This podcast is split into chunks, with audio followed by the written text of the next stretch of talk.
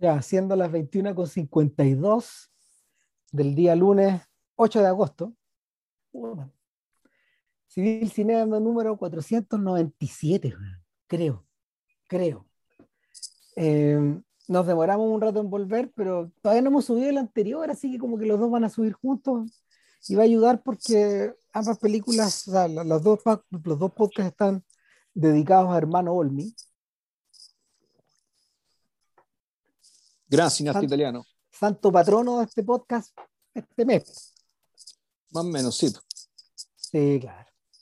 No, sabes que yo no le tenía tanta fe al árbol de los suecos, que es el, el, podcast que, o sea, es la película, es la película que vamos a cubrir ahora.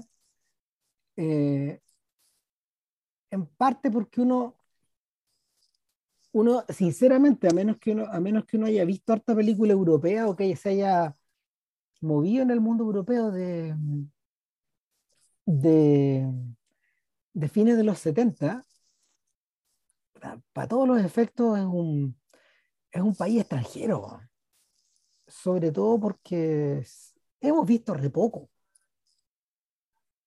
Yo en particular he visto re poco de esa era, el cine italiano.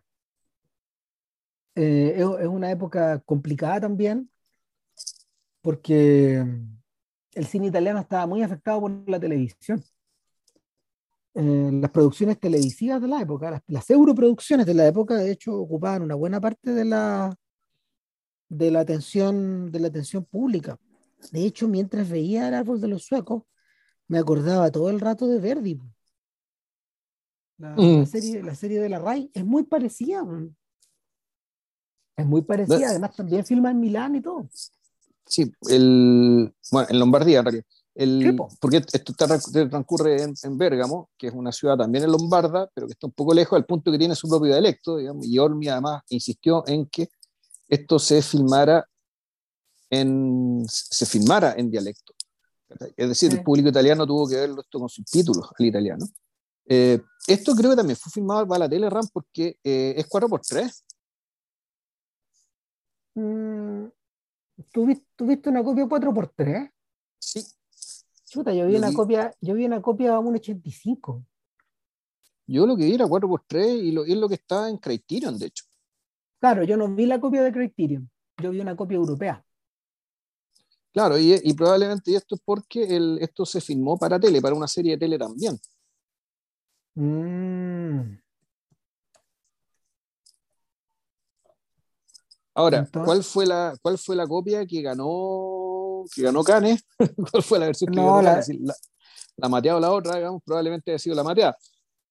Sí, Sí, porque estos tipos, lo que pasa es que tú lo metías ahí en la máquina y la máquina la, tenía unas, unas pestañitas, eh, esas, esas, máquinas análogas. Entonces, la película corría abierta, pero la, te lo mateaba el, el, la propia proyección. La proyectora, la proyectora.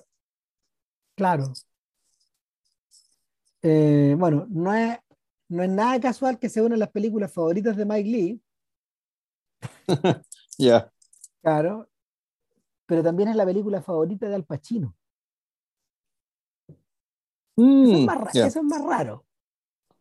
Pero en realidad, cuando lo pensáis mejor, no es tanto. Yo cuando veía la película me acordaba todo el rato de estos americanos que deben haber pensado mientras corría la producción en sus propios abuelos y en sus tatarabuelos.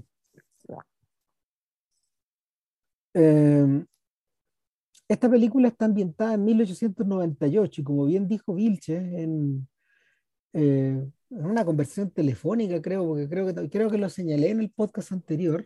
No, si venimos hablando, y además venimos hablando de esta weá hace un mes. Claro, eh, eh, ese, ese, que está dedicado al posto y Fidanzati, los personajes, los personajes del árbol de los suecos son los abuelos de estas personas que, que Olmi filmó a principios de los 60. Claro, y, lo que uno deduce, pero esto es una tincana más al fondo sin, sin, ningún, sin gran sustento, es que la, es que la existencia del árbol de los suecos es, un poco una, es una continuación respecto del retrato que hacía de la Italia en proceso de urbanización eh, contemporánea, digamos, en la década anterior. Y lo que hace Dolmi es decir, bueno, estas personas que, están cambiando de vida, ¿de qué vida están cambiando? ¿De qué vida están arrancando? ¿Qué era lo que estaba antes? Que esto que estoy mostrando ahora, en los 60. Y lo que estaba antes, digamos, y el, y el, mundo rural que estaba siendo desplazado por estos nuevos valores, esta nueva forma de vestirse, esta nueva forma de vivir el ocio, esta nueva forma de construir, de habitar los espacios, de, de, de, construir espacios y habitarlos, todo eso, eh, todo eso tenía un germen, digamos, y ese germen, eh, y ese germen, eh, Olmi quiso básicamente moldearlo o mirarlo como si fuera un prisma desde hartos lados y con hartas mm. variables en el árbol, en el árbol de los suecos, en ojo, en una época en que otros estaban haciendo lo mismo.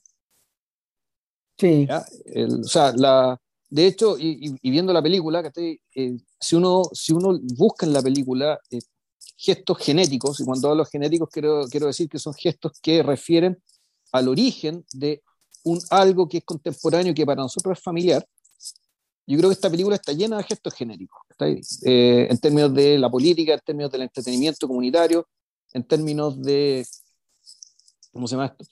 en términos ya también del, del fondo de la, de la, de la, aparición de la escuela pública, digamos, como forma de romper eh, cierto ciclo, digamos, de, de, mm. de, romper con la inercia medieval, digamos, y, la, y, la, película es atenta a esto, ¿ya? Es, atenta a estos gestos genéricos, y, y me parece incluso que eh, eh, es una, una aceleración media tirada, digamos, pero yo creo que el, el mejor... El, el mejor retrato del siglo XX, sin mostrarte el siglo XX, eh, eh, también es este.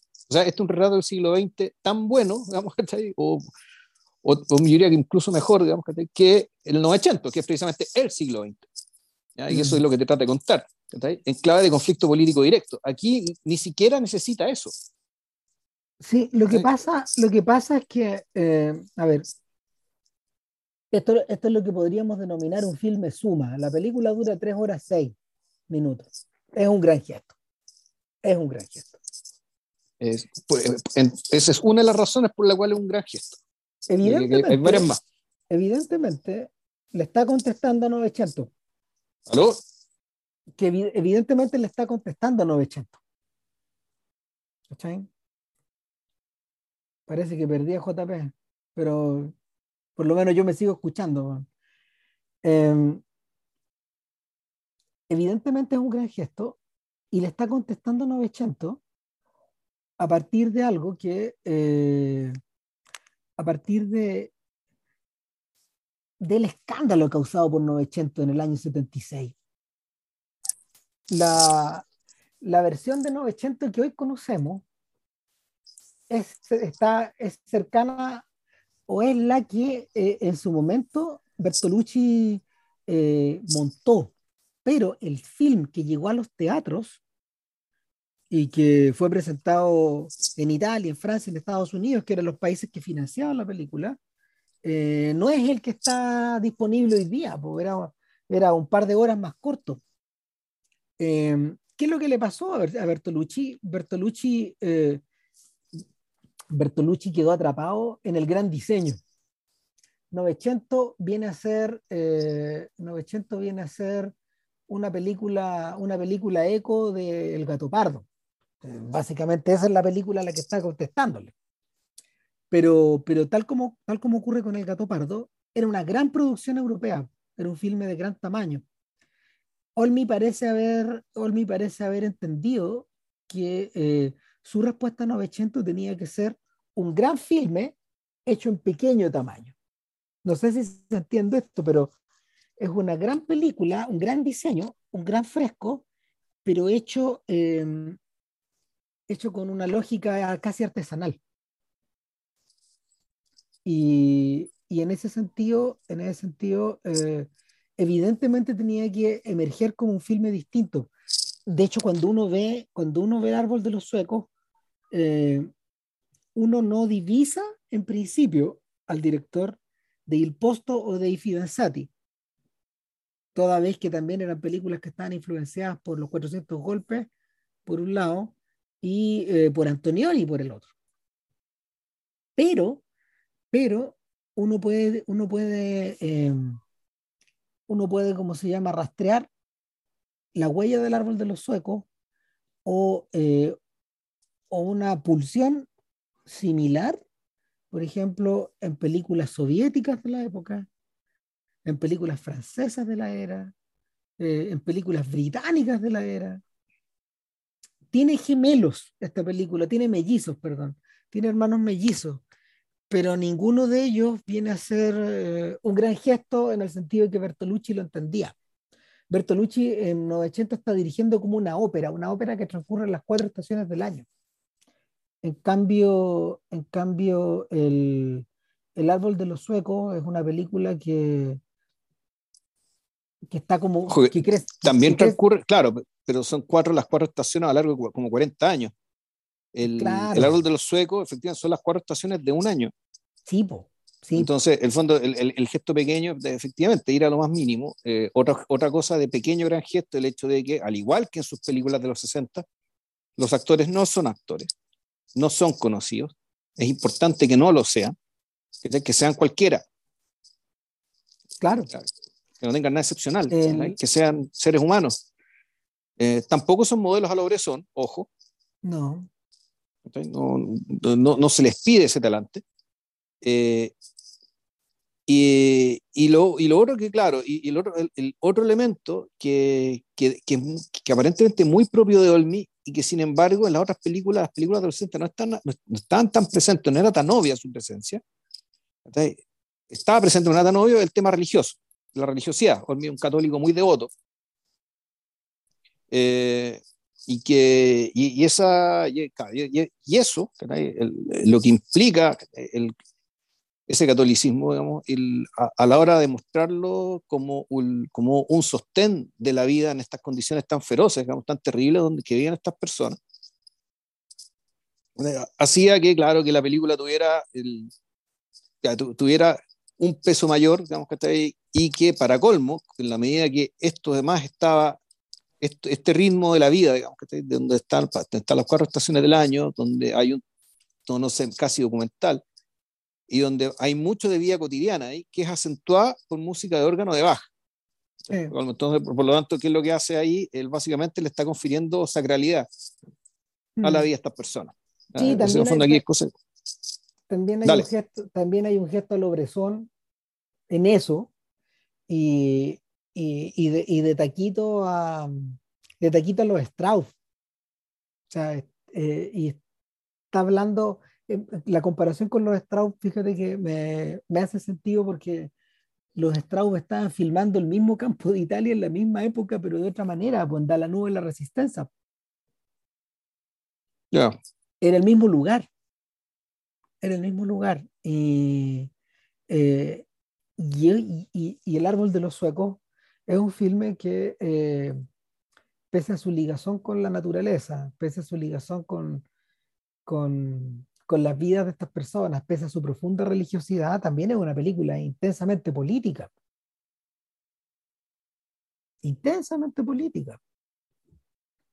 Eh, el, yo diría que yo diría que, que contiene gérmenes marxistas, ponte tú, que, o de una lectura marxista de, los, de, estos acontecimientos que están retratados, eh, de una manera que el propio Pasolini, por ejemplo, nunca procesó, en parte porque Pasolini era un sujeto urbano.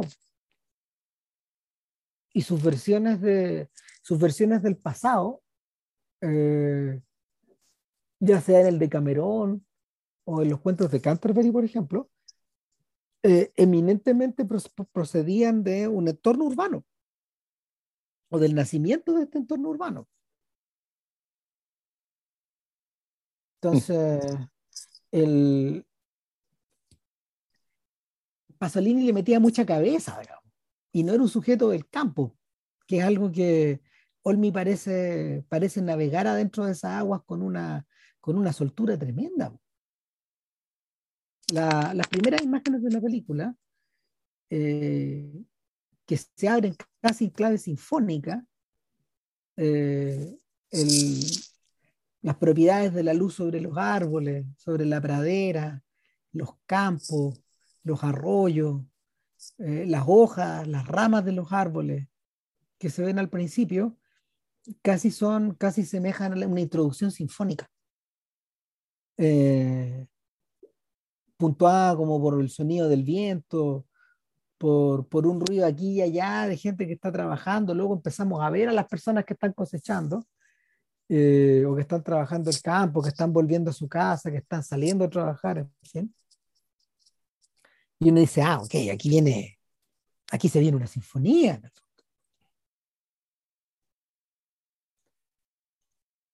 Y, y cómo se O sea, de hecho, y bueno, de hecho es una sinfonía. Sí, pues. Ahora, es una sinfonía, si usamos los términos, términos sinfónicos, musicológicos, es una sinfonía básicamente de maderas. Sí, sí, claro. uno piensa no, al tiro en Beethoven. No, cuando me refiero a madera, me refiero a que dentro, de la, dentro del, del lenguaje estándar, digamos, a la, a la hora de, de, la edición del trabajo que hace la orquesta, las maderas, era, las maderas se usaban para referirse a los humanos, a los pastores, a los humildes. En cambio, las fanfarrias, los bronces, eran para, para los poderosos. Vilce se refiere a las maderas por los instrumentos de viento de madera. Exacto, a los o sea, la flauta, lo que era la, la, flauta, porque la flauta antes de ser, antes la flauta reversa, la flauta era de la flauta reversa era de madera. Con el tiempo se convirtió en, una, en un instrumento de metal, pero está dentro de la familia de las maderas, igual que el oboe, el clarinete y el fagot. Principalmente son los instrumentos que, dentro, como te decía, dentro del lenguaje y la división del trabajo del instrumento, era elemento humano de la orquesta. Mm. Versus la fanfarria, digamos, cuando hablaba Dios, los ángeles, digamos, y, y, este, y las potencias superiores. El, la, esto es sinfónico porque eh, muy, en muy poco tiempo tú entiendes que si bien empezamos con una familia, que es la familia de Batistí, que podríamos decir que es el protagonista, pero, pero no. es porque, o sea, lo es en el sentido de que las cosas que le pasan a él son las que básicamente determinan principalmente el ritmo de la película, es que la película empiece y termine. Pero el, las historias que le pasan a las otras familias eh, son igual de importantes. Ahí corren en paralelo y hay carácter sinfónico de este asunto. Ya, efectivamente aquí vemos hay una, es una comunidad de campesinos que viven en una especie de, no sé si es una ciudadela o un, es un, un, edificio, en realidad eso es, es, es, un edificio que además tiene, tiene, tiene, tiene, el primer piso, los corrales donde están los animales. Mira, el, esos, esos edificios, esos edificios fueron, o sea, eran construidos, a ver, lo que estamos observando, lo que estamos observando es la versión más desarrollada de, de la hacienda, de la, de la hacienda europea en, en, la, en las postrimerías del siglo XIX.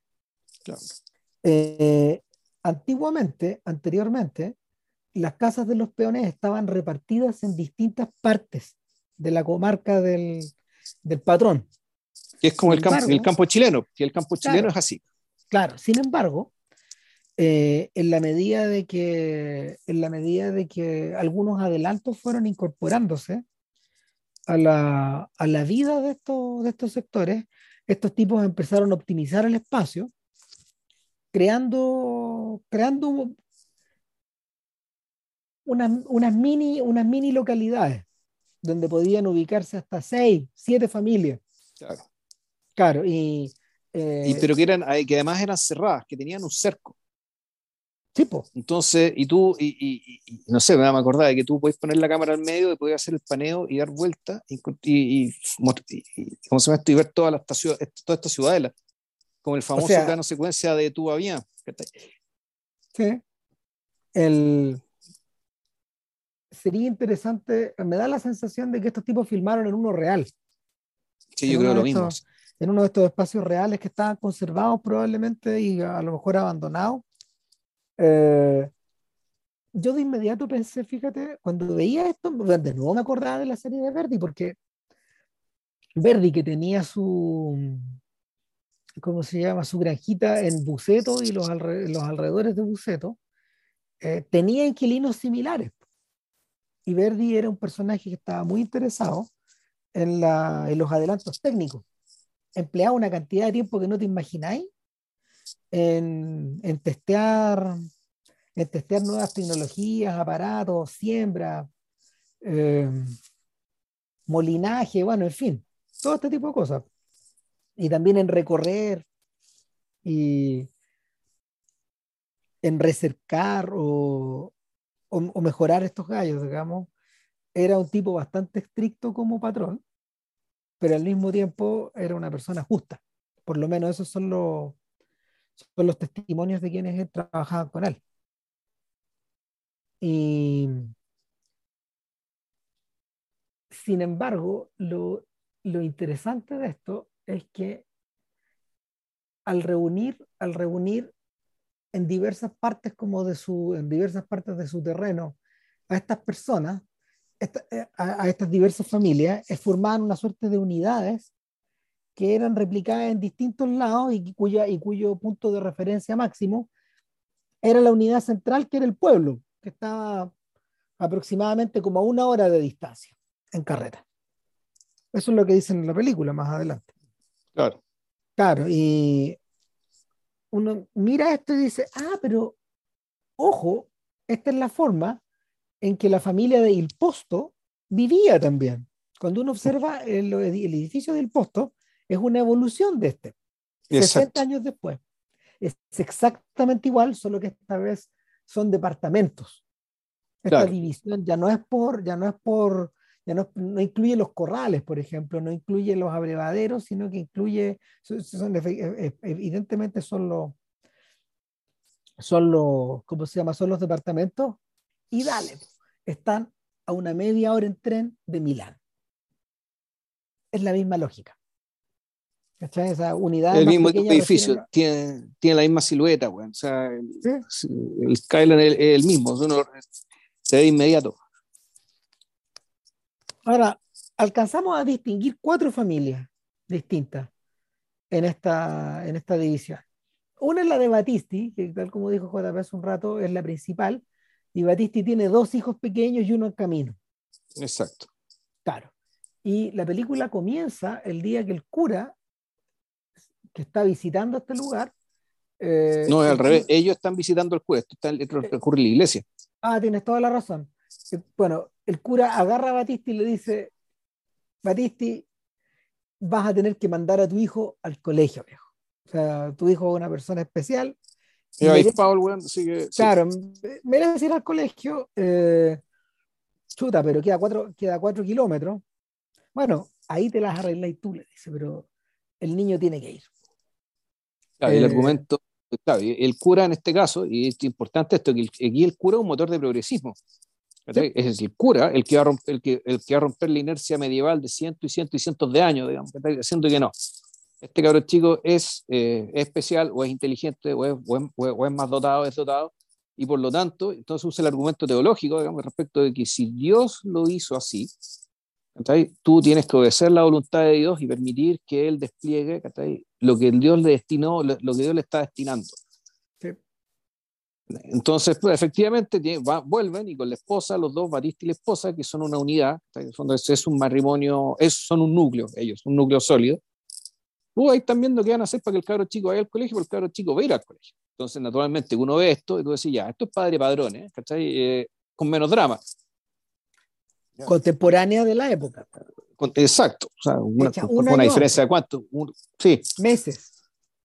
Meses en el rodaje, porque yo creo que El Árbol de los Suecos es una película que es muy distinta en términos como de desafíos técnicos, mucho más ambiciosa. Y claro, los Taviani eh, los Taviani estaban filmando esto probablemente a finales de 1976 y, es por ahí que tiene que haber empezado a filmar Olmi El Árbol de los Suecos.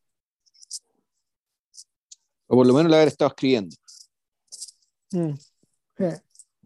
Entonces, eso sí, en otro lado completamente. Ah, bueno, yo no sé dónde se filmó Padre Parón, si se filmó igual, que se filmó en, en, ¿cómo se llama esto? En Cerdeña, dado que el, director era, perdón, el, el, autor de la novela original era sardo, y esto es una historia sarda. Pero no, no, sé, no recuerdo si los y filmaron esto en Cerdeña o no. Eso ya no me acuerdo. Es re posible.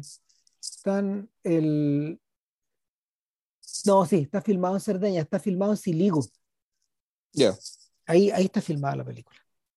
Que es una de las es una de las localidades de, de la isla. Entonces, el, el asunto es que, eh, mira, a mí me da la impresión, a mí me da la impresión de que muchas de estas películas tienen que haber estado gatilladas por este deseo inconfeso de los italianos después del 68 de, de plantearse a sí mismos versiones del pasado. Entonces Fellini y Pasolini fueron las que plantearon la versión más distante y al mismo tiempo más intervenía, más intervenía por ellos. O sea, el satiricón primero eh, y Casanova luego después. El, Casanova después y hay y entre medio Roma y Amarcord que vendrían a ser el otro gesto. En el caso de Pasolini esto era más cerebral. Y bueno, ya hablamos de la trilogía de la vida, de esas dos películas. Eh, sería interesante ver hasta qué punto otra gente visitó el mismo territorio, pero claramente los Taviani y, y Olmi estaban visitando una sección de su propio pasado también. O sea, los, los Taviani volverían, pero ya en clave alegórica en la noche de San Lorenzo que es una película que está contada como en fábula, en clave de fábula. En cambio, Padre Padrones, efectivamente, es la. En el fondo es como si fuera la historia del niño Batistí, que gracias a las palabras y los estudios sale del campo y se convierte en un intelectual. Claro, de hecho, al punto que Gabino Leda, y lo hemos mencionado en otros lados, él mismo se convirtió en guionista y, y actor de cine en circunstancias de que él era un lingüista. O sea, le, quedó, gustando esta weá. Claro, pero, pero, aquí lo importante que lo importante es que eh, gracias a la escuela pública y gracias a la palabra, efectivamente un, una persona que básicamente nació para vivir en el siglo XIV, porque más o menos en ese siglo vive la gente del campo. En una generación ya no solamente lo vivió en el siglo XX, sino que pudo ser una persona destacada en el siglo XX. De hecho, una de las escenas más violentas, no sé si violenta, pero más elocuentes, creo yo, respecto del, y, del gesto político que menciona Ram, es precisamente el hecho de que eh, efectivamente los patrones ya estaban empezando a vivir el siglo XX, ya tenían una vitrola, ya parece que aparece un auto, incluso aparecen autos. Ya. No vi ninguno. No, en el auto entonces te me confundí de película, no, había pasado tiempo. No, no, si le puse atención, no hay autos, eh, pero este es un mundo, este es un mundo en el que este es un mundo que está un poco suspendido en el tiempo todavía. Eh, en tránsito. Es el mundo de, el mundo de, el mundo de la muerte de Verdi, en el fondo. En 1903. Claro, y hay un detalle que es importante que en el fondo yo creo que los italianos lo pueden entender mucho mejor que nosotros la historiografía italiana eh, tiende, tiende a, cuando uno lo observa de lejos, digamos, como lo hace uno, y de forma media descuidada también, eh, tiende, tiende a topar techo cuando se produce la unión. Cuando Mazzoni, cuando Cavour, cuando el propio Verdi y cuando Vittorio Emanuele en el fondo se convierten en los protagonistas de este drama y lo cierran y lo cierran y unen, y unen, y unen los distintos, a una de las distintas provincias o, las distintos, o los distintos, ¿cómo se llama?, condados y, y reinos que había en el interior de Italia. Sin embargo, eso no fue nada tan fácil, porque desde esa época, desde esa época se gatilla eh, esta inmensa cantidad de luchas intestinas que convierten a la política italiana moderna eh, en, el epítome de la atomización, pues, de la atomización partidaria. O sea, ya, desde esa época. Entonces, el, pareciera ser que, claro, pues esta, esta narrativa que acaba con la unión continúa, continúa, continúa. Y, y esta película está, esta película está inserta precisamente en este, en este proceso de cambio, donde hay muchas fuerzas que están pulsando por dentro por un lado, los lazos atávicos, que, donde, donde, donde los peones continúan ligados al patrón de una forma casi medieval. Por otro lado, está esta sensación de que eh, está esta sensación de que sí existe una idea de Italia. Y es una idea de Italia que al menos en el personaje del cura, por ejemplo. Y también en el caso de un personaje que entra y sale de la película, que es un, sindicalista, que es el único que habla en italiano en la película. ¿Qué es eso?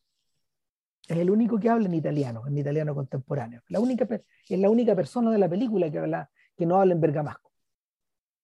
Eh, ellos, por ejemplo, parecen estar viviendo al interior de esa Italia nueva. ¿Cachai? Pero ni los peones ni los patrones lo están haciendo todavía. Están ligados por otros lazos.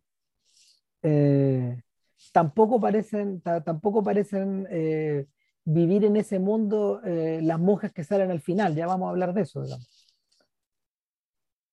Eso, eso, parece estar atado a, cosas mucho más antiguas, medievales. Sin embargo, sin embargo la, la película la película eh, parece estar advirtiendo que incluso en esta, en, esta, atmósfera de cambio, de cambio de siglo, varias de las cosas que cruzan a, la Italia en la que vive Olmi, que todavía es la Italia de la lucha de la lucha cerrada entre el Partido Comunista y el Partido Demócrata Cristiano, que, son, que eran los que peleaban por el poder ahí. Eh, en esa Italia todavía, eso, todavía esas tensiones eran manifiestas. Y, tienen que haber sido recordadas con tienen que haber sido recordadas con cierta dimensión de presente.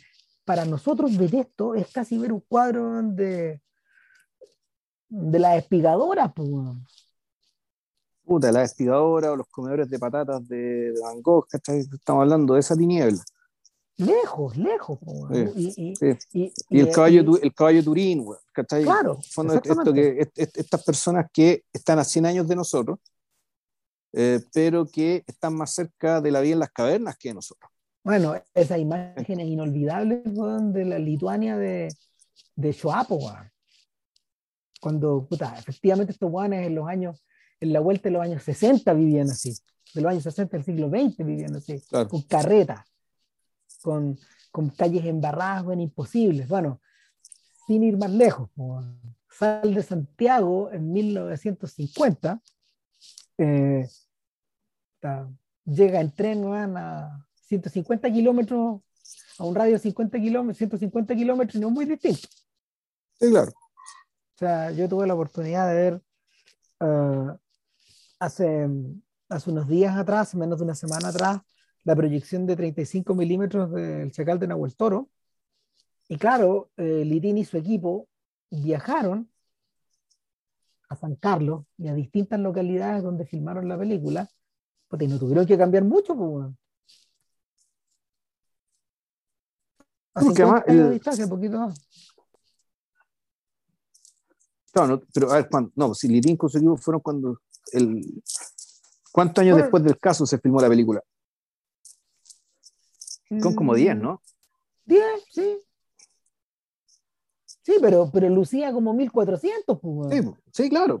No, si el punto es ese, que en 10 años no, no cambió nada, ¿cachai? Y eso tampoco cambió, de, este, ya 200 años igual. Mira, yo estos días andaba en Alicagüe y, sal, y, y, mi anfitrión decía, Alicagüe queda como a, para que tengan una idea, Alicagüe queda como a 60 kilómetros de, de la Ligua subiéndose a la cordillera. Y hace poquito nomás terminaron de, de pavimentar hasta, hasta semi arriba.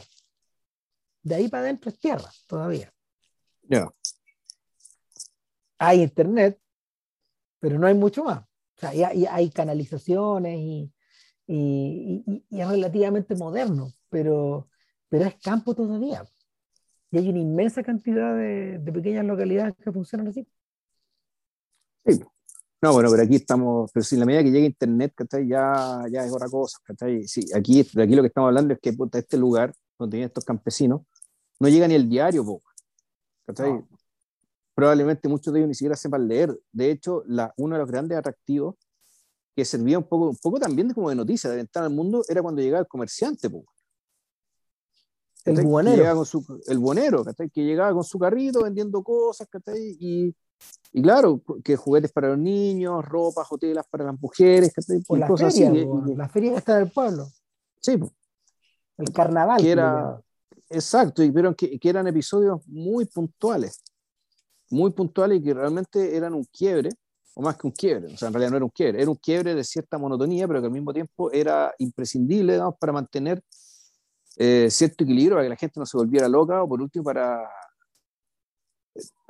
para darle, para sazonar la vida, ¿cachai? Una vida que, como decimos, es una vida bien trabajosa, muy rutinaria, ¿cachai? Rutinaria en el sentido de que eh, muy regida por los elementos, por la servidumbre por un lado, eh, la, servidumbre política, digamos, que está mejor dicho, servidumbre económica, eh, y también a, a, las estaciones. Entonces, en ese sentido, este, esto es una vía que está en una vía no autónoma, en ningún caso, y que además eh, cada una de las familias tiene problemas graves. Otra de las familias, aparte de la Batistí, pues una mujer que enviudó y tiene seis cabros chicos y un abuelo. Y, en algún momento, el, y esto también es muy bonito, que el hijo mayor, que apenas es un adolescente, que por el hecho de conseguir pega en el molino, cerca de, de, de, este, de, este, todavía no sé cómo llamarle, digamos, de este edificio Ciudadela, digamos, donde está la otra familia. Eh, quería ponerle alguna cosa claro, así. Claro, de a poco él empieza a adquirir un estatus y a comportarse como si fuera el hombre de la casa. Y, de a poco su madre, su opinión, lo empieza a tratar así. O sea, de esto de que, la, de que hay, aquí hay una estructura que es, se cae la pieza, en este caso muere el padre, y muy rápidamente, este cabro toma ese lugar. Y él toma la decisión, por ejemplo, una decisión muy importante. Un cabro de 14 años dice en que estaba la posibilidad de que para poder sobrellevar la pobreza en que estaban y poder aliviar un poco la cosa, mandar a dos de los hijos menores, los más chiquititos, a un orfanato. Y este cabro dice, no, y, uno estará o no de acuerdo con, la decisión que toma este muchacho, con los, elementos y la información que él tiene y la que nosotros tenemos, pero lo sorprendente es, es eso, es que él inmediatamente se convierte en el hombre de la casa, siendo un adolescente. Claro, el, eh, abuelo no, el abuelo no cumple esa función, de hecho. Claro. Ya vamos a hablar del personaje del abuelo, pero al frente de esta gente vive, al frente de esta gente vive eh, vive, ¿cómo se llama? Otro de los labriegos que tiene un hijo que, que tiene un hijo que es bastante mayor. Eh, el cabro no es muy escurrido, de hecho ve a escondidas. hay, hay, cierto trazo de alcoholismo ahí que, que está latente. Y, y, claro, y permanentemente, permanentemente entran, entran en conflicto, él con su padre. Y, y son conflictos que, o sea, que, que, que, que sugieren la posibilidad de un acto criminal más adelante por parte de uno de ellos. O sea, donde, donde efectivamente la furia está suelta. en paralelo, en paralelo también observamos a alguien que podríamos denominar como la novia. Claro, y la cuarta familia, efectivamente, es la familia donde, eh, donde está la novia, la mujer joven, que, eh, cuya historia básicamente consiste en el cortejo a lo largo de las estaciones por parte de un muchacho que viene de otro lado. Claro, que probablemente viene de la alquería vecina. Claro. Un, un, lugar similar al cual nunca vamos ni nunca vemos. Claro, pero acá, claramente este cabrón es del mismo mundo que ella. Claro. Eh, yo cuando vi, cuando vi ese cabro, de inmediato me acordé de las fotografías de Otto Sander, de las que hablaba, de las que hablaba, ¿cómo se llama? John Berger.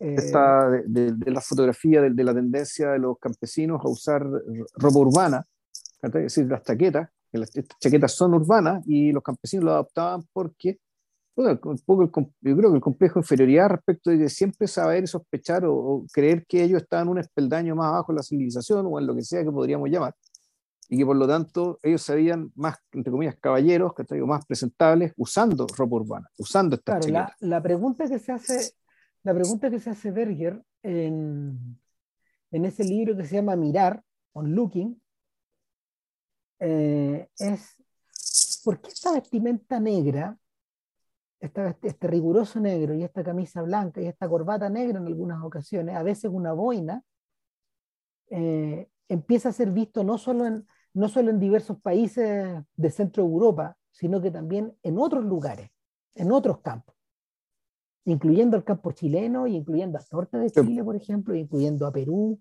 a Bolivia.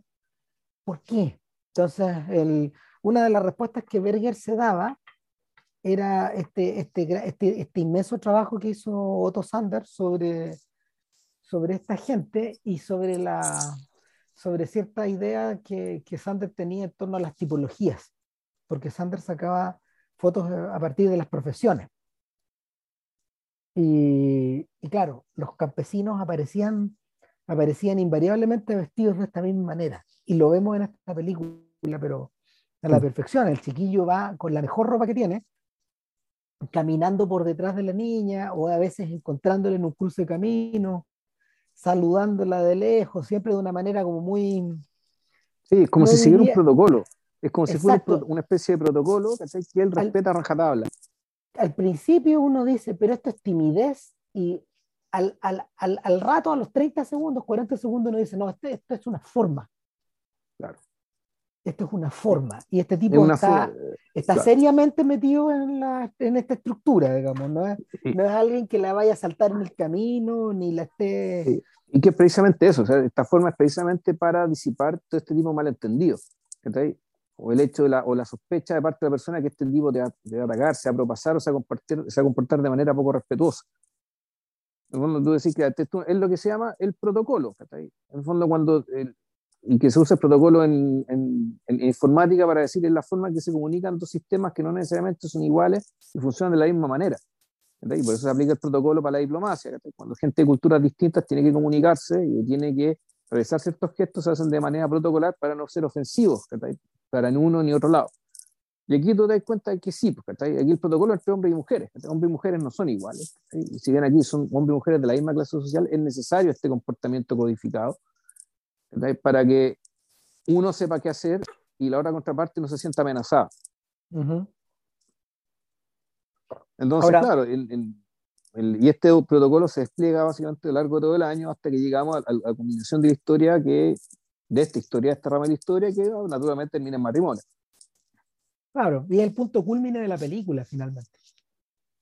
O sea, eh, en, el, el, el, gran arco tiene ese punto culminante como, claro, como, como, como punto de máxima expresión de la vitalidad, digamos, que de, y de la reproducción de la vida que, vemos acá.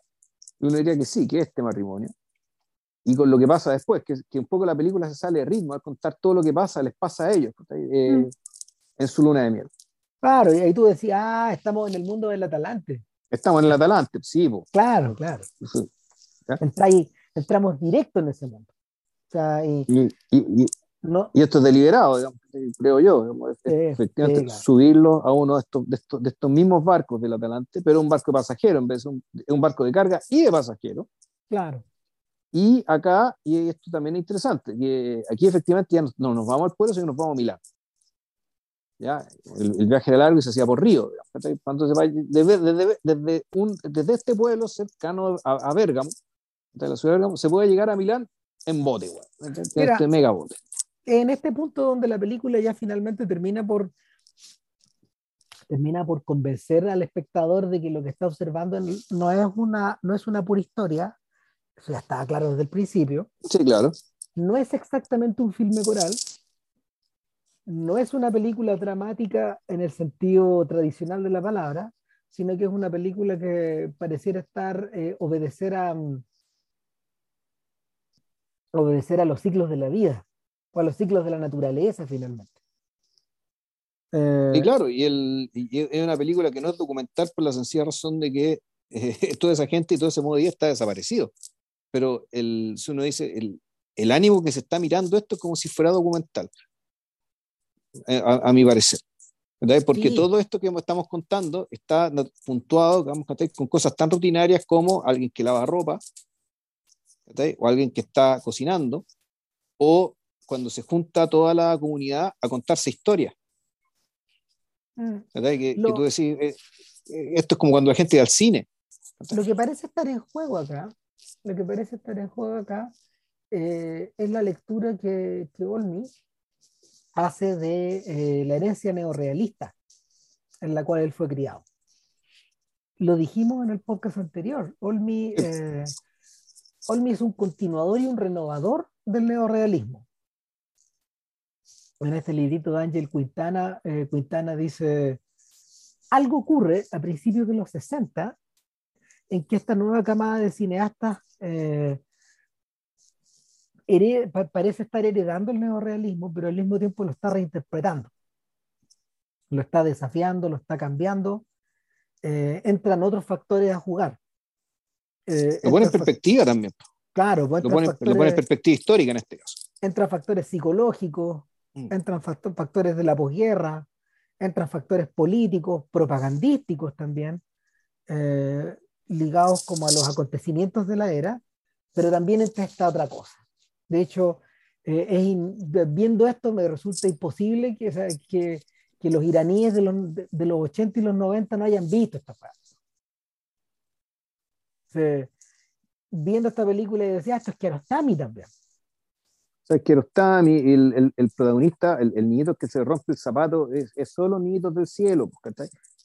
Sí. Pero es ese tipo de drama estamos hablando. Y con, esa, con, e, con, ese dolor y con, esa, con, eso como ver un, a, un, pajarito con alas rotas, weón, esa misma sensación, weón, que te Claro, ¿cuál es la diferencia?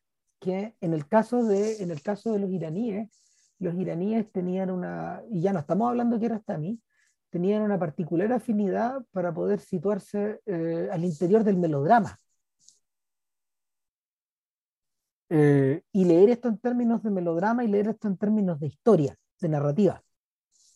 Ese germen está flotando todo el rato en el árbol de los suecos, pero eh, es curioso. Olmi, Olmi, tal como pasaba en Ifidanzati, enfrenta esto desde una perspectiva semi-documental. le quita la cebolla porque no, no, no, no, no, no, puede, no, está filmada, no está filmada con, esa, con, con ese tono, con esa lógica ni con ese propósito. Y, no, y, tampoco, con, tampoco con, con, la herramienta estándar, digamos, del drama, que son los actores profesionales. Claro. Por eso también es importante que aquí los actores no sean profesionales, que aquí lo importante eh, son, son reacciones naturales ante situaciones naturales. Eh, por eso usted tuvo el, también es muy bonito el, todo lo que tiene que ver con la, aparición del loco. Cuando el, cuando el loco aparece y, y ¿cómo se llama? Entonces la, la, familia que lo recibe, que no tiene nada, aún así le da lo poco que tiene. En el, momento de, en el momento de mayor drama de la historia. Exacto. El, ocurren varios, ocurren varios mini dramas en esta historia. Uno de ellos es, por ejemplo, esta idea de que a lo mejor la novia no va a pescar a este cabrón. Me da la sensación de que en su, ¿cómo se llama? En esta cosa protocolar, la cosa es tan lenta que corre, la película, cosa, el, novio corre riesgo de, de aburrirse en el camino. Eso es una cosa que pasa. Otra cosa que ocurre, por ejemplo, es que eh, a pesar de que el chiquillo, a pesar de que la, el, la viuda con sus hijos, con sus seis hijos y el chiquillo trabajando en el molino, eh, de alguna manera se aferran a lo que hay, en un momento se, se, se, enferma la vaca, y eso es el desastre. Ahí cagó todo. La, la, vaca es la que produce la leche, la vaca es la que produce el queso, la vaca es la que, la que te provee de proteína, pues, y si no, si no tenía eso, la, la, mamá, lo, lo, la mamá lo, asume de inmediato, cagamos, pues, y, y, ella va, va, y corre y, y, ruega por un milagro, y el milagro se produce, no sabemos cómo, ni por qué, ni... Y no importa, si llega el doctor, el doctor le dice, lo haga, ¿sabes qué? Prepárate que está acá, trata de vender la hora o hagan la carne antes de que se muera, eh, vayan a pérdida y resulta, hagan la pérdida. Y la señora lo que hace y dentro de su, dentro de su concepción religiosa de la vida, porque aquí son todos muy devotos. O sea, aquí la religión no es una elección, no es una actividad del domingo. La religión está presente todo el día y por lo tanto la vida entera, en cierto sentido, está sacralizada por la fe. ¿ya? y por los, por, los propios ritmos y por la, la, convicción profunda digamos, que, mueve el, que mueve el actuar de estas personas, como por ejemplo lo que mencionamos delante, recibir al loco que no tienes nada, que no tiene nada, darle lo poco que tienes, aunque tú no tengas nada. Porque el loco este que llega tiene menos que tú. Los dolores de Cristo en la cruz son el trasunto de la vida diaria de ellos, pues. Sí, pues. Ah, eh, y, y, no hay no hay una pizca de, de, comentario eh, irónico o cínico al respecto. O sea, eh, y anticlerical no, al revés. Tampoco, tampoco. Es en ese sentido donde es en ese sentido donde la película se hermana con los Strauss. ¿Te acordáis que en Da la nube de la resistencia lo que, lo que los Strauss hacen es un ejercicio súper súper intenso como de, de poder em, de poder contener al interior de tu historia el mundo de los romanos, la vida diaria de los romanos, expresada, expresaban sin, ¿cómo se llama? Sin gladiadores, sin, sin toga, sin, sin huevadas, sin las huevadas del peplum. A ver, hagamos una película sobre la como, como, tal como sobre la cosmovisión romana. Así. Juguemos a que se pueda hacer. Entonces, en este caso el ejercicio es parecido. Sí, ahora es, interesante que yo creo que, que y, me gusta esa ambigüedad, aunque a lo mejor el Olmi no la, no la buscaba, pero en la medida que tú, en la medida que tú consideras que, que, lo que estás viendo en la película es insultante, más que, perdón, más que insultante, es indignante, e inaceptable, como conjunto, ¿cachai? O sea, todo este modo de vida, todo, todo esto que ocurre, ¿cachai? Más allá de la, de, eh, más allá de, de, la opinión que uno pueda pensar de las decisiones que toman o no las personas, sino que básicamente el conjunto, la situación. Claro, tú dices que si eso te parece indignante, el papel que juega la iglesia, incluso con las mejores intenciones, también es indignante. Entonces, yo creo que la, la, película tú también puedes leerla así, si bien no es ni anticlericales, ni, ni cínicos, ni sarcásticos, ni irrespetuosos respecto a la iglesia, si tú te, de distancia y miras todo este conjunto desde cierta mirada, tú puedes decir, ya, está muy bien, pero lo, lo, único que hace la iglesia es seguir haciendo soportable algo que verdaderamente, verdaderamente es insoportable y por lo tanto está dilatando eh, el que esta cuestión explote. Así no va. Y yo creo que es una lectura que la película puede dar. Lo que pasa es que por, lo que, por, lo que se, por lo que se ve. Mira, sería, a ver, sería interesante leer, sería interesante leer en ese contexto las, reacciones que los propios italianos tuvieron a la película. Eh, para ese entonces, para ese entonces, la Iglesia católica era una institución asaltada de una manera que eh, incluso para nosotros ahora podría parecer violenta desde el punto de vista de la cultura, eh, en los 70, el, el anticlericalismo de el anticlericalismo de los intelectuales italianos era galopante, impactante. ¿Te acordáis del desfile? ¿Te acordáis del desfile de los cardenales? el desfile de moda. O sea, un desfile de moda, la banalidad, total. Eh, exacto, ¿no? Y, y, y Fellini ni se arruga. O sea, claro, a ver, y ojo, pero eso es interesante que tú decís, esto, eh, pero esto no, no es, esto es un anticlericalismo bien especial. El anticlericalismo del weón que los tiene ahí mismo. ¿Cachai? En fondo, del weón que vive con ellos en la misma ciudad. ¿cachai? Y, y que es distinto del anticlericalismo que podemos tener nosotros, que se pueda, que haya podido tener bueno, el masón chileno bueno, de, de, mitad del siglo XX. Súper distinto. Yo creo, que, yo creo que lo más cercano que podía, lo, más cercano a lo que te podí, eh, que te puedes emparentar es, en la forma en que los españoles, por ejemplo, negociaban con los curas y la manera en que los ingleses negocian con sus párrocos. O sea, con, con esos niveles de cercanía. Eh, pues, sí, puede ser, pero el, el, punto es que sea precisamente Roma, ¿cachai? Este, Roma, o sea, el, esto uno, uno que atribuye el cinismo italiano ¿cachai? al hecho de vivir dos mil años junto al Vaticano. ¿cachai? Cuando esto pues. de saber que al lado tuyo está el mayor poder espiritual del mundo y que sin embargo ese poder espiritual está sostenido y convive ¿cachai? con un nivel importante de corrupción y de miseria, digamos, ¿cachai? y no obstante teniendo el oro también. Claro, los franceses para ese momento se habían extirpado eso, no es la misma conversación. No, no es la misma conversación, si de hecho eh, las cosas que movían a, a Proust y a sus contemporáneos, porque esta es una película que, o sea, este, la historia está, es contemporánea a ese mundo, digamos, al, fin de ciclo, al fin de ciclo, perdón. Eh, perdón, al, final del siglo francés. Eh,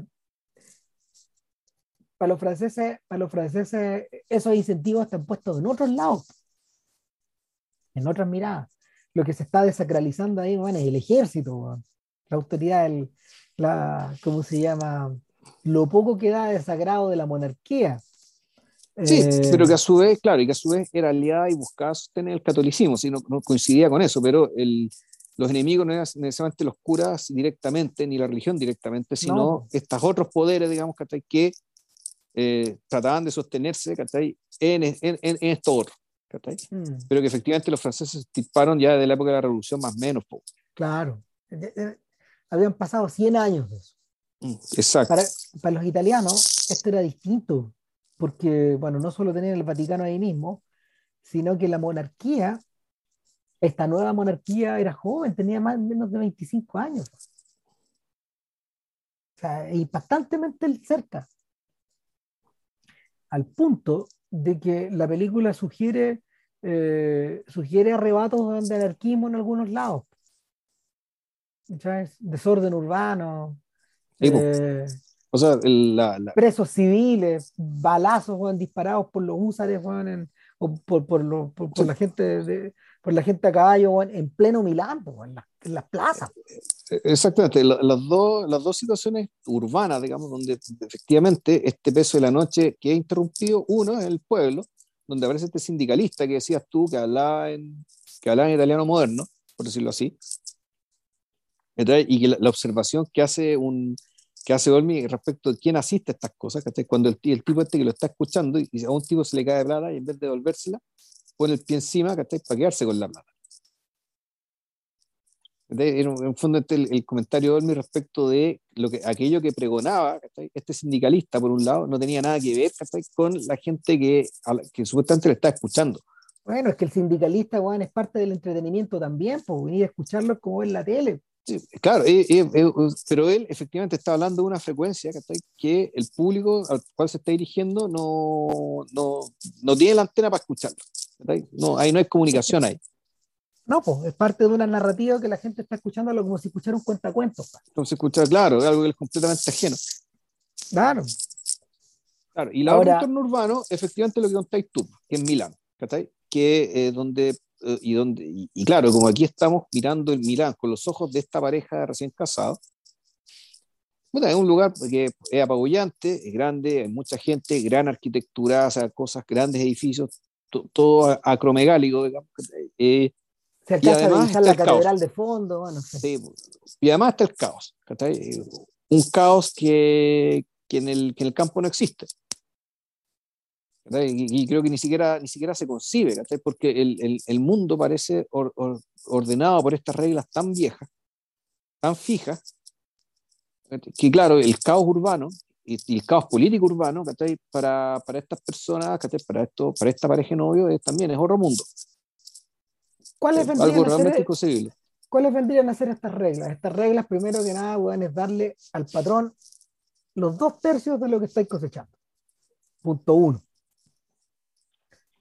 Segunda regla. Segunda regla. Eh, el animal es sagrado y se protege, se protege con, ¿cómo se llama? Como quien protegiera no solo algo que no es de tu propiedad, porque en algunas ocasiones es del patrón el animal, sino se protege como si fuera una parte de tu cuerpo. No, es familia. Claro. O sea, y, el guau el que no trata al animal así, literalmente es tratado de loco. Hay un instante donde este gallo esconde la moneda que se encontró en la herradura del caballo, porque es el único lugar donde, el único lugar realmente privado para él. Eso también te habla de la unión con el animal. Sí. sí eh, pero eh, el pelotudo, ese emplaste lo va, a poner, lo va renovando todas las noches. Pero finalmente la moneda se cae. La, moneda se cae y es interesante el punto de Serrán. ¿Por qué? Porque el, el dueño del animal lo toma como una traición. Como si el animal lo hubiera traicionado. De fondo, además, el animal está humanizado. Absolutamente. No, no, no nos digan que los gatos y los perros de hoy día son lo primero. O sea, el momento bueno, en que matan al ganso, el momento en que matan al chancho, que son momentos, dramáticos de la película. Los matan de verdad, weón, en cámara. Los matan de verdad en cámara, pero claro, o sea, uno. Eh, esto que. Y volvemos al tema de la sacrificación. Esto que también son para nosotros serían hechos rutinarios en un campo, el, son sagrados también. Son sagrados. Bueno, son sagrados porque permiten la vida a todos los demás. En fondo, son sacrificios religiosos. Anda a leerte, weón, anda a leerte, weón, puta, de Hesíodo, y está eso ahí también, weón. Está ahí. ¿Cachai? La, lo, ¿Cómo se llama? Lo, estos sacrificios, weón, y puta, y la forma en que, la forma en que los eh, en que las vísceras, ponte tú, a ciertas partes del animal se cortaban, se comían. Estaba ahí todavía, 3.000 años. Claro, sí, ahí, lo que ocurre es que el,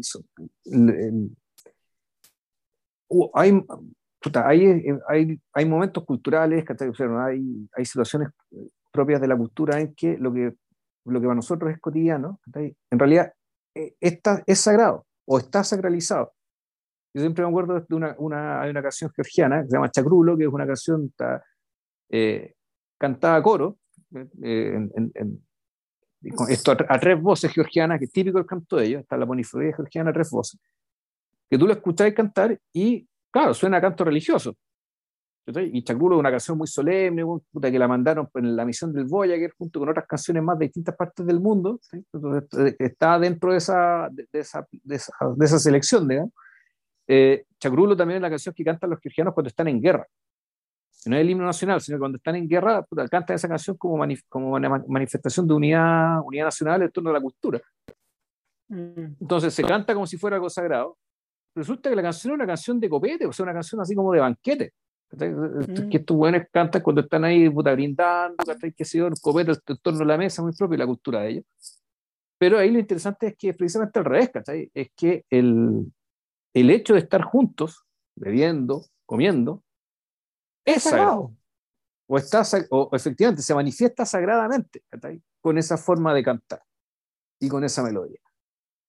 Entonces, el, aquí uno, uno siente un poco lo mismo, que todas estas, muchos de estos, de, estos, de estos aspectos, de estos hechos propios de la vida, acentuados a lo largo del, del siglo, eh, son sagrados y la forma en que la película te dice que son sagrados, a veces con la mera imagen y otras veces tiene que recurrir a baja. Y, y, no voy a recurrir a, a, nadie mejor para, para no, pues. darte a entender algo así. Y tú decías, ah, Tarkovsky. Sí. Obvio. Obvio. Y otros tantos también. O sea, si en realidad todo, todo el mundo sabe que, que, efectivamente, o sea, el, que Bach inventó a Dios, pues, ya, O que baje Dios, digamos, la interpretación que queráis darle, digamos, la de Ciorano, o la de Parra. Ya, sí. ya el atajo que para hablar de esto. Casi el cliché a esta altura. Sí, claro. Entonces, en este punto, en este punto de la historia donde, eh, o sea, para ese, para ese momento ya los hilos, los hilos de esta, los hilos de este telar están trenzados entre todos lados, están todos imbricados. Y por lo mismo, eh, Olmi supera a Bertolucci en su juego, porque Bertolucci en este impulso, en este impulso irrefrenable, eh, provocado en parte por este deseo de narrar el siglo, pero también de, también, ¿cómo se llama?, de, de hacer un gran gesto post 68, eh, de hacerle un gran gesto a la izquierda también. Eh, se hunde en Novecento porque Novecento pretende ser un relato coral, pero finalmente es una película de Robert De Niro, de Gerard Depardieu y de Donald Sutherland. Esa es la, esa, es la traición que hay al interior de, de Novecento. Es la tragedia también sea, porque, porque la película termina dominada por sus estrellas. En cambio, en cambio eh, Olmi no tiene ese atado ni ese problema. No tiene que entrar a negociar tampoco. Eh, no tiene que entrar a negociar en ese nivel. No, no se ensucia. ¿Cachai? Em, efectivamente sus protagonistas ocupan un, ocupan un, ocupan un espacio como de semi-igualdad, digamos. Y esta igualdad o esta ecuanimidad se extiende incluso a los ajenos. ¿Quién vendría a ser el ajeno? Primero que nada, el capataz, de Foreman, como dicen en alguna parte de la película. Claro que el capataz es un sujeto que, que, viene, a, viene a echar una mirada cuando matan al chancho, o, o, cuando o cuando pasa una cagada más grande, cuando llega. Claro, el capataz que se da cuenta que alguien cortó uno de los árboles. Ah, bueno, es que ya vamos a llegar a eso, no lo mencioné todavía, mm. pero, pero el, el, el, el, tipo que está por arriba del capataz, podríamos denominarlo, podríamos denominarlo como el como se llama el, el burócrata. De hecho, está vestido con un, con un, con un traje negro también, más caro. Es un sujeto mejor comido. Es un sujeto que, que pronuncia muy pocas palabras, pero está siempre detrás de un escritorio o arriba de una carreta. Y arriba de ese gallo está la familia, están los hacendados, podríamos decir los nobles de la historia. Eh, hay una escena que es brillante, en donde, donde observamos a, a, uno de los peones mirando al interior de la oficina del burócrata, y pasa un rato, y escuchamos el rumor de una música, no sabemos muy bien qué es, Después cachamos que la, eh, es como se llama, el rondó a la turca de, de, de Mozart. De Mozart, ¿no? Sí. Claro. Eh, y, el, y vemos que lo está interpretando uno de los chiquillos, que es el hijo aparentemente de la señora de la casa, quien hemos visto antes en la oficina del burócrata. Pero, y que, que están recibiendo a distintas personas esa tarde, esa noche.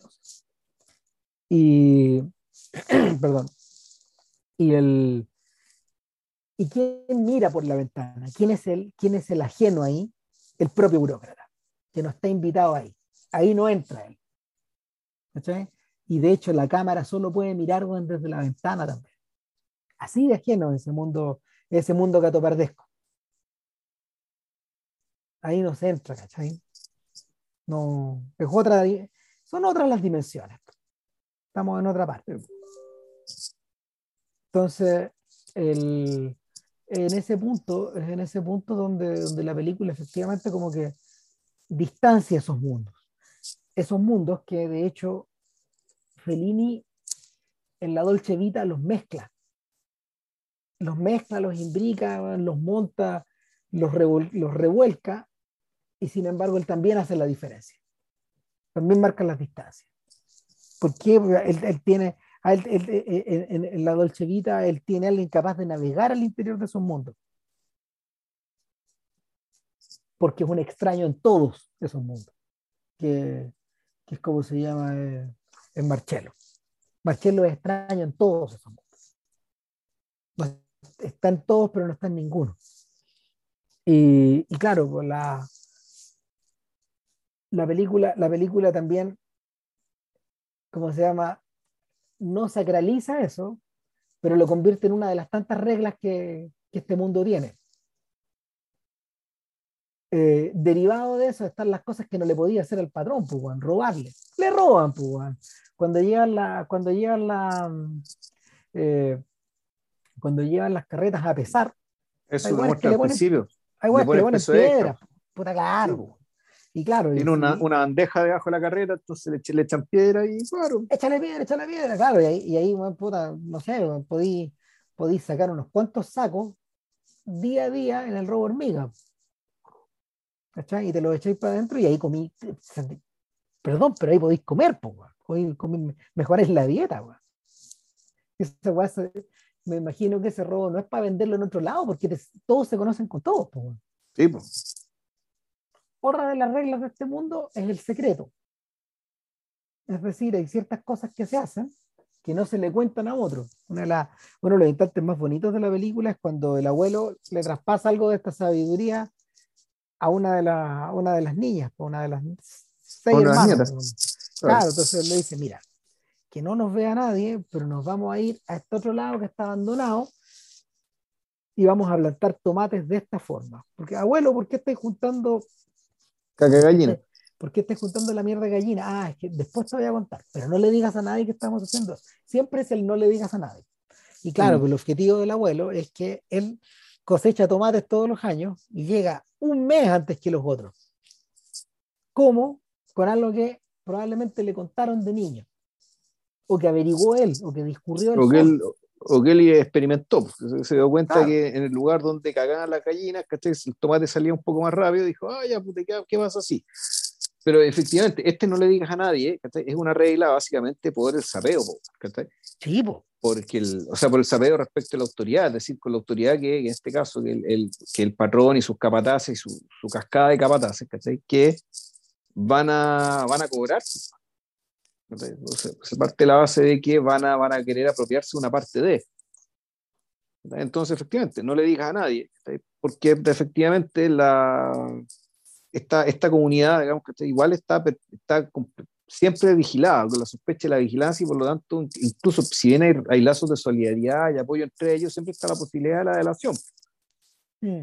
Pero, pero, pero yo creo que también, yo creo que también tiene que ver con esto de eh, con este hábito que tenía, por ejemplo, el guitarrista de blues de tocar de espaldas a sus colegas. ¿cachai? Hay ciertas cosas de la profesión, o hay ciertas cosas de, de mi quehacer que el otro no puede saber porque yo tengo ventajas comparativas, sino si, si, si, guardo el secreto.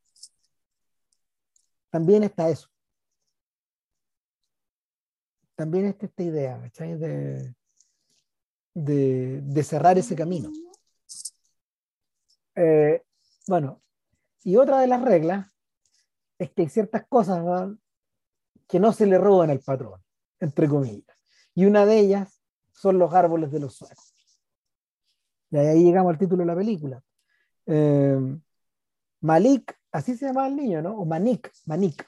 Sí, algo, sí, sí. Claro, Manik eh, camina tanto todos los días, el pobre cabro chico con, con su bolso, con su, con su, con su cuaderno, con su lápiz, en fin, que se terminó echando un sueco. Y eso es el desastre, porque finalmente van eh, no, o sea, a estas alturas, el dueño de casa no solo, no solo, no solo tiene su, su palabra empeñada ante el cura, sino que tiene su compromiso consigo mismo, de ser que el cabro chico vaya todos los días. Y si no hay zapato, tal como pasan los niños del cielo, la cosa se pone difícil. De manera que eh, tiene que haber zapato. Y, en la noche va, selecciona uno de los árboles más chicos que están al lado del, al lado del estero y que están plantados en secuencia, en una secuencia perfecta, digamos, y corta uno, para callado. Y en esa noche, en la que yo creo que ni duerme, hace los suecos. Hace dos suecos. No. Y, y, Manica el otro día va con los suecos. Pasa un. Claro. y, nos olvidamos del asunto. ¿sí? Eso, y la película tiene eso de bonito. Que, pues si esto pasó, ¿qué pasó? Y pasan otro montón de cosas, Con otras historias que se cruzan y vuelven. Y, y, de repente, como la vida, Claro, la, la desgracia cae. Y así es tratada, de hecho puta, pasa el tiempo, Y pasa, y pasa, y pasa. Se pasa un tercio de película, Y el burócrata, un día va por el camino y se da cuenta de que la secuencia de los árboles no es perfecta. Que hay algo que está faltando ahí. Juan ya va al capataz. El capataz le cae. Puta. y cae la desgracia. En la escena final de la película, después de que han pasado un montón de cosas, después de que los tomates salieron, weón, y que... Después de que los novios fueron a Milán y se trajeron de vuelta una guagua, weón. Claro, y una guagua que en el fondo, como ocurre, como ocurre en esos casos, en estos niños que son entregados, viene con entregados de esta forma por la iglesia, viene con la marraqueta, literalmente bajo el brazo. es decir, viene con, viene con un subsidio por parte del Estado que se le otorga hasta los 15 años, cuando puede, cuando puede trabajar por sí solo. Ya puede trabajar en el campo, claro. Claro, y, en un, y, y, el, el, acto de, el acto de recibir a la guagua eh, revierte al acto de al acto de la procreación, de alguna manera, de una manera, de una manera, lo refiere de una manera, eh, de una manera simbólica. O sea, y, pero también la unión del hombre y la mujer dentro de los marcos de esta sociedad genera un hijo. Este hijo puede ser biológico o te lo pueden entregar. El, Ruiz habla de eso en, en, una sección de casa de campo, perdón, de, días de campo también. Habla de los niñitos entregados. Que llegan a vivir o que son adoptados o que, o que llegan a esta casa y crecen como hermanos de los otros. Eh, y claro, como estamos, eh, como estamos acercándonos al verano, todo es ganancia, pues, todo es todo es resurgir, todo es florecer. Pues, Hasta que el capataz va y echa a la familia. Claro, nunca, nunca, nunca te dicen cómo se enteró que fue él, que fue Batistiel que cortó el árbol. No, o sea, no, no, lo, no lo dicen, pero este weón se debe haber estado sapeando con los suecos de la gente. Claro, la película ni siquiera se toma el trabajo, no. En el fondo, eh, no, no convertir esto, En un, volvemos, no convertir esto en un drama, no convertir esto en una secuencia de decisiones humanas, Esto cae, Como, puta, como cae la desgracia, como cae la muerte, Como, como, como, como cae el destino. Esto, esto, que es, esto que seguro fue producto de o alguien que se le ocurrió algo, o alguien que delató algo, alguien que sabió algo. Sin embargo, estos detalles no importan, porque la película lo que quiere marcar es que esto, esto cae como algo como inevitable. Siendo evitable, pero esto es así. Entonces aquí, y, y, lo, y, aquí lo que te muestra es bien terrible, porque si bien esto, esta era una unidad, este, este conjunto de familias era una unidad, que se apoyaban, se, apoyaban, se ayudaban cuando podían, celebraban juntos cuando fue el matrimonio, eran una comunidad, y sin embargo, al momento de la violencia, cuando digo violencia me refiero a esta violencia económica de la expulsión, que por, por algo que en fondo es bastante nimio, eh, la solidaridad es muda, existe, pero no se expresa, no se la dicen. Cuando, se, cuando la familia Batistí se va en su carreta con su caballo, con sus muebles, con los pocos muebles que tienen, con con los dos niños, la guagua ya nacida. Y se interna, se interna, en la tiniebla. Eh, se interna en la noche. El resto de la familia, ninguno sale a despedirse. Y ninguno sale a, dar la palabra. Todo mirando por la ventana como si fuera gente con peste. Y, y, no porque no los quisieran, sino que había, había cariño, había solidaridad, había un montón de cosas y sin embargo, volvemos, estas reglas no escritas, eh, que, a, esta altura ya parecen no tener sentido, no deberían tenerlo. Eh, te muestra esto, que la familia Batisti se va a cabeza baja, con su carrera, sin nada, sin ni siquiera un abrazo de despedida, ni siquiera un chao, ni siquiera un, decirle buena suerte. Y entonces, y la película, claro, termina con esta doble sensación, meterse en la tiniebla, el, la mirada del niñito, el niñito más despierto de, de, de Manik, mirando la noche, que es un mundo nuevo por una parte, para él puede ser una aventura, digamos, pero en realidad es una tragedia gigantesca. Y por otra parte, la, yo creo que es una forma de enajenación también, la enajenación de parte del resto de la comunidad, que, eh, que por estas reglas no escritas, por lo que sea que, que, haya sido, digamos, se comportan de una manera tan extraña. Mm. El Visto al menos ahora desde acá. Es el de fondo de algo. algo se desfonda ahí. Y, claro, esta comunidad no es comunidad. Claro, sospecha que en realidad nunca lo fue. Por ejemplo. Era otra cosa. Era otra cosa. Que también necesita otro nombre. Mm. Entonces, eso parece negar a los instantes, por ejemplo, en que durante una tormenta o todas las noches la gente se reúne y cumple la función de la tele, o estos días del streaming, pues, empezar a contarse historias, cantar, eh, cotillar, antes de ir a acostarse.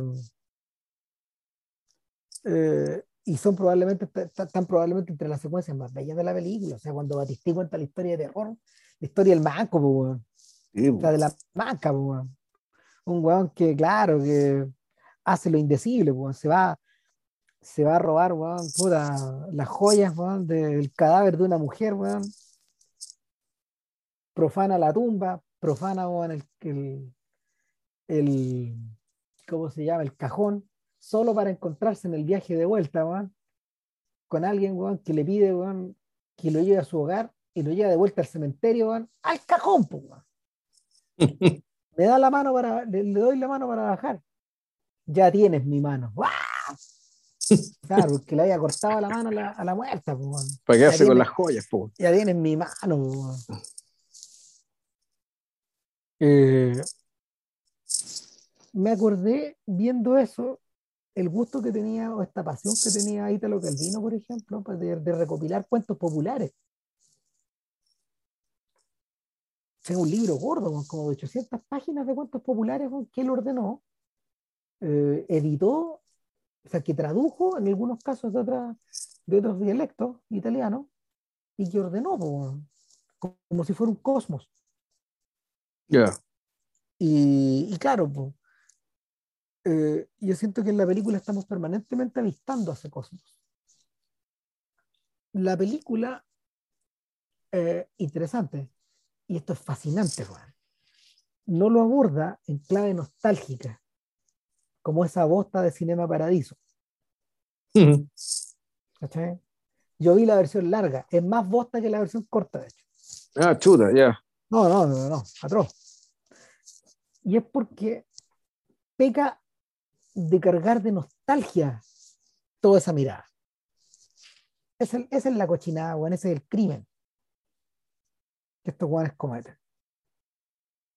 Y, y en realidad eh, esta película van a hacer un esfuerzo por observar la inevitabilidad de este tipo de cosas. Hay una, hay una fuerte inversión en, en esto de, de, no, de no mirar con nostalgia, en parte, siento yo, porque Olmi parece estar diciendo, este mundo que ustedes parecen estar viendo tan lejano, es tu mundo también no creas que ha cambiado mucho. Ah, o, no está tan lejos, o en realidad estamos a una generación de distancia, es ni siquiera eso. Claro, es muy luego, mm. es muy luego para tratar de separarte de este mundo y observarlo como si estuvieras mirando un zoológico, una criatura en un zoológico, como pasaba, ponte tú en, no sé, pues en, Le Bon Femme de, de Chabrol. No, no, tú no estás observando eh, eh, tú no estás observando un, un diorama en, un museo, donde esta gente está arrastrando las carretas o sembrando el campo, no estás mirando eso. Y, Olmi, parece estar diciendo, este mundo, este mundo que tú estás observando de lejos, es tu mundo, estas, estas reglas, estas cosas se, se siguen produciendo, pero de otra forma. No estamos. O, es tu mundo, o esto, bueno, la tesis inicial, este es el origen de nuestro mundo. También. Y por lo mismo, cuidado. Cuidado. Eh, creo que por ahí es. Cuando, cuando Fellini filmó Roma y filmó a Marcort, eh, había una sensación, había una sensación similar, pero como Fellini estaba apelando sus propios recuerdos, también había una suerte como de emoción, pero no era nostalgia, sino que era, era como de mirarse a sí mismo en retrospectiva, En cambio, en cambio, en este caso, todo es más ecuánime. Es más difícil de. Es más difícil de situar. O sea. Y, es por eso que te, es por eso que te decía que una de, las una de las una, una, de las puertas de entrada probablemente probablemente resultaba mucho más eh, mucho más automática, mucho más desenvuelta en la época que se estrenó que ahora, es la interpretación en clave de ideología también. Cuando, cuando El árbol de los suecos se estrenó, eh, John Berger ya había escrito esos libros acerca de los campesinos franceses. ¿Te acordáis que? Con los, que él vivía, sí. Claro. Usted ya había hecho ese mismo esfuerzo. Y, y, esos libros, esos libros son relatos que, claro, donde John Berger se devuelve 400 años, pero en el siglo XX. Claro. Es, el mismo tipo de ejercicio, siento yo. El mismo tipo de ejercicio. Es una mirada moderna sobre algo que es premoderno. No sé, algo así. Puta eso, y yo creo que ya estamos, ¿no? Sí, sí, estoy agotado. Sí, no, pero. O sea, podríamos seguir dando la lata, weón, pero yo creo que, yo creo que está bien, bueno, ahora. Que quede claro que es una película inmensa, weón. Sí, no, es inmensa. Y, y, y, respecto a todo lo que dijo Ram, igual, ¿cachai? Uno puede decir, pero también está, el, está lo otro, ¿cachai? Está en la presencia de lo sagrado. Que tú decís, ya, pero ¿cómo convive esto con lo otro? Porque esta mirada moderna, pues la mirada moderna un hombre devoto. Uno podría hacer esa interpretación fácil y creo que no es tan equivocada, porque efectivamente Olmi era un hombre devoto. Pero eh, esa, esa, eh, eh, esa uso la, voy a usar la palabra acentuación, porque cada vez el efecto que hace, que ciertas cosas le chantáis la música, porque esto aparece muy, muy de cuando en cuando, o sea, no, no, es, no es algo recurrente y constante, sino que en ciertos momentos muy escogidos de la vida, Hoy me dice, ¿sabéis que esto merece ser atendido y mirado de otra manera? Mm. Y, considerado dentro de ya una forma ordenada, digamos, De, de, de estar en el mundo, que, eh, que, que, es distinta, digamos, del resto. Entonces, esto lo llamamos sagrado. Y claro, esto ocurre en, ciertos momentos bien escogidos de la película y que, y que sin embargo, y, y, en eso sí está coincido con Ram, no es para cargar de nostalgia el asunto. Es decir, oh, sí, qué bonitos tiempos en que estas cosas eran sagradas. Pero no es ese el gesto, de ninguna manera. Bueno, por ahí no, por, por ahí no va la cosa. Creo. No. Eh. No, claro que no. El... Ahora, pero sí que, pero claro, sí decir que en la vida, en esas circunstancias, también puede albergar lo sagrado incluso en aquello que, eh, que, nosotros veríamos como rutinario. Y es un poco esto, y, volvemos, el, el, esto lo del cuadro del Angelus, de Millet, esto de la gente que de repente está, está, está ahí agarrándose a combo con la tierra, digamos, para sacar trigo, papas o lo que sea, y les cae encima un rayo de luz. de una manera tal que efectivamente sean distintos. Le pregunto a alguien quién sabe, ¿los masones no observan la naturaleza en esta clave? Es que en la masonería todo es un poco alegórico. Ah, es, alegórico. hay otro filtro ahí. Y la masonería es muy urbana, además. Entonces, la, la, naturaleza se le. Y, además, y además la masonería es muy. Es bien, por decirlo así, no sé, neoclásica. Mm. La, la, relación con, la, la, naturaleza es como una manifestación más de un mundo ordenado. Ya. De que el mundo tiene un orden, digamos, que entonces lo natural es aquello, es la expresión de este orden, y que por lo mismo, y, que ese orden además se traduce en la moral humana en ciertas conductas, en ciertos valores, que en el fondo es, el supuesto del mundo ordenado, ¿no? no es mucho más que eso. Ahora, hay un cierto mundo, hay una cierta visión de orden en este mundo. Por supuesto, o sea, claro, claramente que lo hay, digamos. que el, el, el tema es que está puesto con toda su desnudez para que nosotros eh, para que nosotros como espectadores modernos, un siglo después, o un siglo y medio después, en el caso nuestro, respecto, digamos, de, la, de los espectadores originales, digamos si es que ese orden es realmente un orden, o es un orden deseable. Y, y, eso sí me gusta, bueno, y eso es lo que en realidad creo que me gusta de la película, y es tratar de mostrar ese orden de la manera más honesta posible. Con lo bueno, mm. con lo malo, con lo noble, con lo miserable, con, con mucho respeto, y además con mucho respeto por las personas que la habitaban, incluso por los patrones. Esto no es una película contra los patrones, es una película que está hecha para ridiculizarlos, ni decir lo malos que eran. El, porque no tiene que ver con la maldad o bondad personal de las personas, ni siquiera con el sapo, digamos, que se dio cuenta del árbol. Y, no, están todos haciendo su pega, están todos siendo funcionales a esto, este orden. Olmi, Olmi va por detrás de un va por detrás de un objetivo mayor todavía. de hecho, cuando uno ve la película te das cuenta de que esta es la clase, esta es la clase de filme, en clave de suma al, que uno llega, después de una vida entera, Sí, claro. No. El chiquillo que hizo el posto eh, está arribando a, una, a un momento de extrema claridad acá. De extrema claridad. Esto es una película a lo Andrés Rublev, nada menos. Ni más ni menos. y, es una película tan, tan atípica, ¿cachai? Yo creo que nunca he visto una película que combinara los elementos que la contienen de, esa, de esta manera.